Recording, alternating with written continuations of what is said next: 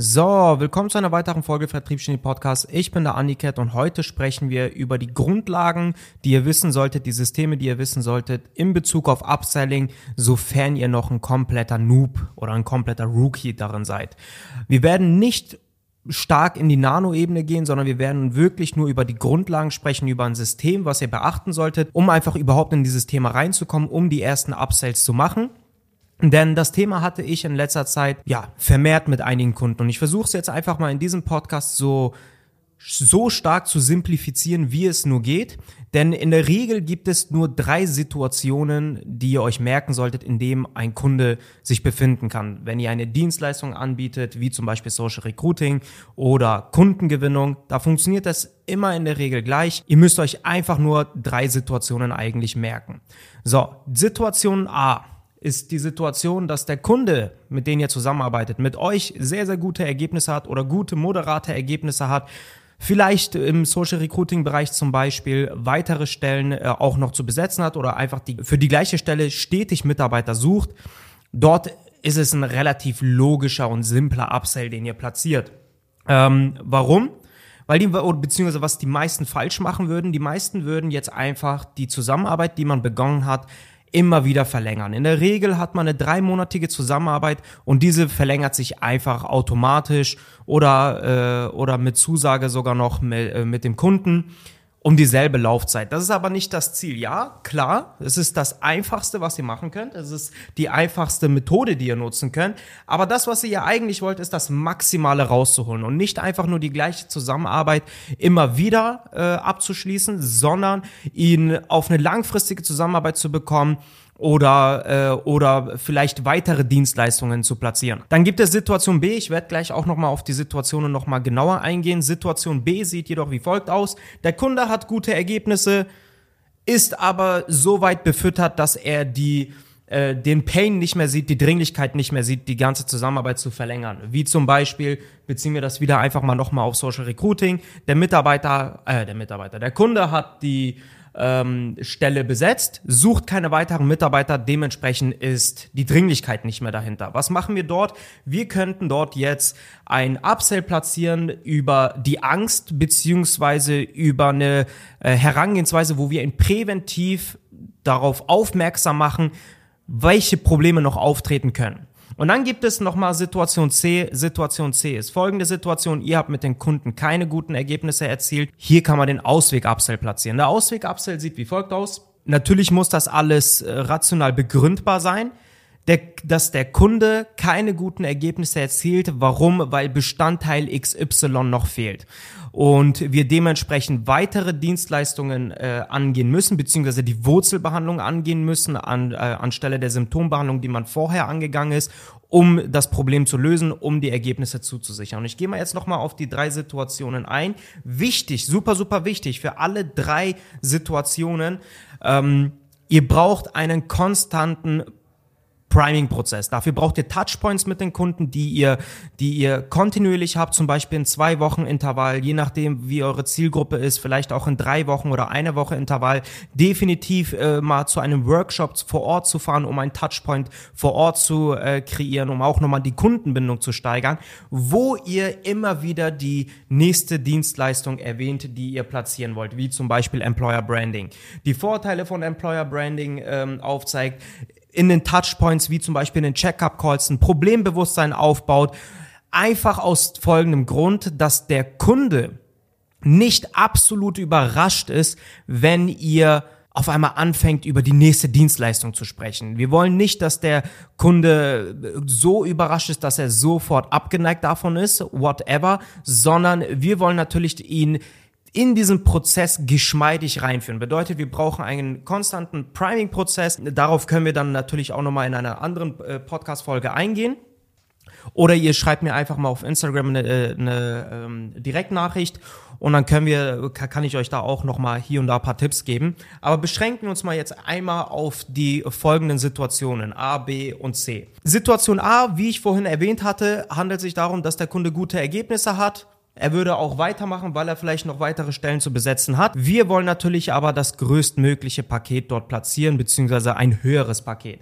Und wie ich dort vorgehen würde, denn das ist ja meistens eine sehr einvernehmliche Sache. Der Kunde sagt, jo, oder ihr sagt, die äh, Zusammenarbeit läuft aus und der Kunde sagt, ja, wir machen weiter. Dann würde ich nicht sofort sagen, ja, okay, lass uns das machen und ich unterschreibe den Vertrag. Ja, ich baue definitiv einen Checkpoint ein, sichere mir die lediglich die Verlängerung. Aber das, was ich auch mache, ist äh, folgendes. Ich gehe, äh, ich gehe ins Gespräch rein und sage ihnen, hey Kunde, ähm, klar könnten wir jetzt definitiv die Zusammenarbeit einfach verlängern und die Symptombehandlung weiterführen.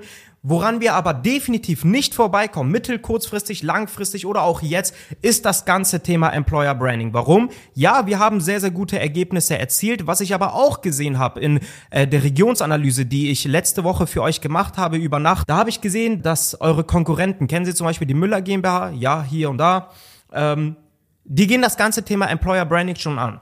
Und das äh, Problem dabei oder der der, das Segen und der Fluch im äh, Employer Branding zugleich ist, dass wir durch Employer Branding, indem wir einen Einblick gewähren, wie attraktiv es wäre, bei uns zu arbeiten, es deutlich einfacher haben, Mitarbeiter von anderen Unternehmen abzuwerben.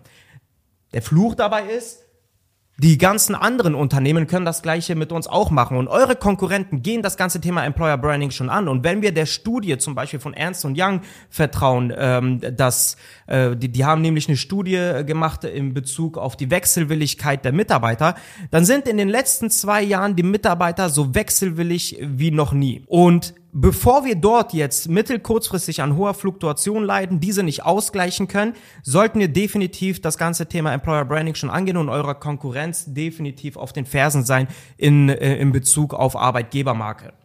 Und dementsprechend zeige ich Ihnen ein Problembewusstsein auf oder ein Problem auf, was in der Zukunft vielleicht auftreten kann, was aktuell noch nicht die großen ähm, Auswirkungen hat, jedoch in Zukunft definitiv ein großes Problem werden kann. Und ich zeige dem Kunden dann auch auf, dass das ganze Thema, die Wurzelbehandlung, ob es jetzt Employer Branding ist oder Branding oder irgendwelche anderen Marketingmaßnahmen, dass das die Wurzelbehandlung ist und das Ganze natürlich nicht einfach von heute auf morgen ist, bedeutet, es ist weniger eine Aufgabe, sondern eher ein Prozess, den man aufbauen muss an Be äh, Bekanntheit in der Region, an Attraktivität in der Region, so dass wir jetzt mit diesem Thema anfangen müssen. Situation B sieht äh, wie folgt aus. Nochmal, um zurückzukommen zu Situation äh, A. Wichtig hierbei ist, platziert dort ein Offer, wo sich der Kunde sogar dumm fühlt, wenn er das ablehnt, indem ihr einfach mit dem Preis-Leistungs-Verhältnis spielt, indem ihr zum Beispiel den Retainer im Monat nicht unbedingt ins Gottlose erhöht beim Upsell, sondern dass der, dass der immer noch nah an dem Erstoffer ist, jedoch der Kunde ähm, sich um ein Jahr bindet, aber dafür eine deutlich intensivere Zusammenarbeit bekommt, deutlich mehr Dienstleistungen von euch bekommt und äh, im Endeffekt wahrscheinlich teurer rauskommen würde im Preis-Leistungs-Verhältnis, wenn er lediglich die Zusammenarbeit zum Beispiel Social Recruiting alle drei Monate verlängern würde. Da kann man aber auch nochmal mit dem äh, am Offer arbeiten. Da könnt ihr auch einfach mal auf euren Berater zugehen oder wenn ihr noch kein Kunde seid, da könnt ihr einfach mal auf Alex oder auf irgendeinen äh, anderen Berater von SalesX auch auf Instagram zugehen. Ähm, Komme ich jetzt aber mal auf Situation B. Situation B sieht wie folgt aus, wie ich vorhin erwähnt habe. Kunde hat gute Ergebnisse, sucht aber nicht weiter. Funktioniert genau gleich, nur dass wir ihnen natürlich nicht aufzeigen, dass wir mit Social Recruiting weitermachen, sondern wir zeigen dem Kunden auf, welche Probleme genau wie bei Situation A aufkommen können. Vielleicht habt ihr in vornherein auch mit ihm eine Regionsanalyse gemacht und äh, der Kunde wird vielleicht sagen, ja, okay, wenn ich aber Mitarbeiter wieder mal benötige in einem Jahr, dann schmeiße ich einfach die Bewerbermaschine Social Recruiting mit euch, äh, mit euch wieder an. Und äh, dann funktioniert das schon, dann, äh, dann könnt ihr definitiv eingreifen und sagen, hey, könnten wir definitiv so machen. Ich kann aber nicht garantieren, dass wir in einem Jahr genau die gleichen Ergebnisse erzielen. Und außerdem sollten wir auch eine Lösung finden, die nicht darauf beruht, dass wir Mark Zuckerberg immer mehr Geld in die Taschen schieben, sondern dass wir eine langfristige Lösung haben, dass die Arbeitnehmer auf uns zukommen, einfach aus folgendem Grund, weil sie uns als attraktiven Arbeitgeber ansehen. Und da in ihrer Region schon einige Unternehmen das ganze Thema Employer Branding schon angehen, kann ich definitiv prognostizieren, wenn sie das ganze Thema auch nochmal intensivieren und wir da nicht nachzügeln und unsere Konkurrenten die erste Anlaufstelle sind als Arbeitgeber, dann sage ich immer noch nicht, dass wir keine Bewerber gewinnen, aber welche Bewerber gewinnen wir dann? Wir gewinnen die Bewerber, die von den anderen attraktiven Unternehmen nach außen abgelehnt wurden, weil sie in dieser komfortablen Situation sind, sich entscheiden zu können, welche Bewerber wir nehmen und welche nicht. Wenn ich das so haarscharf sagen darf, wir gewinnen dann somit die B-Ware.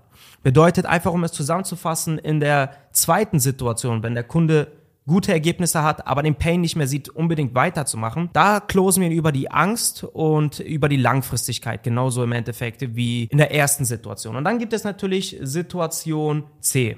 Der Kunde hat keine guten Ergebnisse und ist vielleicht sogar abgefuckt ist vielleicht sogar genervt, weil er Lehrgeld investiert hat, whatever. Dort würde ich den Ausweg-Upsell platzieren. Ich beziehe das jetzt einfach mal auf Social Recruiting. Wenn ihr das äh, auf eure Situation gerne mal angepasst haben möchtet, dann kommt einfach mal auch auf mich zu. Situation C sieht dann wie folgt aus. Der Kunde beklagt sich wahrscheinlich, dass, dass, die, dass äh, die Zusammenarbeit nicht gut läuft. Und das Wichtige, damit dieser Upsell auch funktionieren kann, ist, dass ihr Einwand vorbehandelt arbeitet. Bedeutet, dass ihr klar, wie in allen anderen äh, Fällen, einen konstanten Priming-Prozess im Hintergrund habt, aber auch definitiv den Keim erstickt, bevor irgendwelche Brände entstehen. Was meine ich damit? Wenn ihr zum Beispiel merkt, nach zwei, drei Wochen oder vier Wochen, dass die Kampagne nicht gut läuft, dann wartet nicht darauf, dass der Kunde äh, sich abfuckt, sondern greift selbst ein und geht in das Gespräch mit Positivität und zeigt ihn auf, hey,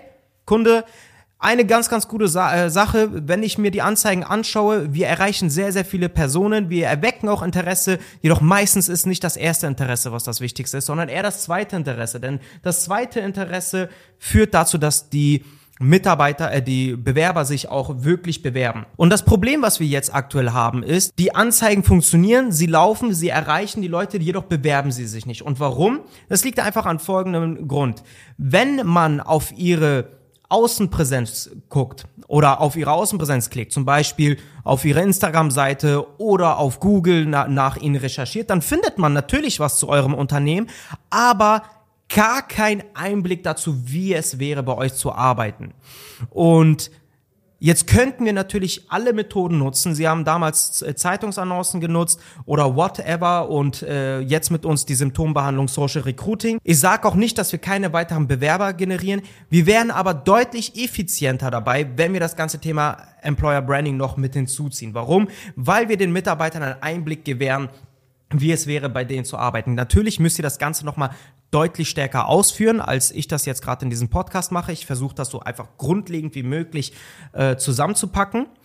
Und ein Einwand, der wahrscheinlich von den meisten Kunden dann kommen wird, äh, wird sein, ja, aber warum, ähm, warum hab ich, habt ihr mir das nicht vorher gesagt, dass, dass äh, wir die Wurzelbehandlung angehen müssen und jetzt haben wir Lehrgeld investiert? Da könnt ihr ganz, ganz äh, klar äh, dann natürlich gegen argumentieren und aufzeigen, hey, schau mal, erstmal ähm, haben wir Social Recruiting benötigt, um einfach die Kennzahlen zu analysieren und die nächsten äh, Schlüsse daraus überhaupt zu ziehen. Denn ohne die Symptombehandlung von Social Recruiting hätten wir nicht beurteilen können, welche ganzen anderen Themen wir noch angehen müssen. Wenn der Punkt von euch ist, dass ihr gerade denkt, dass äh, ihr Lehrgeld äh, investieren, äh, investiert habt, dann finden wir sicherlich eine Lösung dafür.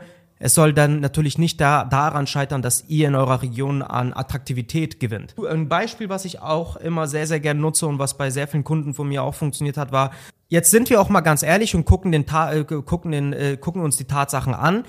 Klar, hätte man von vornherein mit der Wurzelbehandlung anfangen können, aber sind wir mal ganz ehrlich, wenn Sie zu einem Arzt gehen würden Sie sich sofort beim Chirurgen unter Skalpell legen, wenn er Sie vorher nicht versucht hat zu beraten oder die, Symptome anderweitig zu bekämpfen? Wahrscheinlich nicht. Und außerdem brauchten wir natürlich auch die Kennzahlen.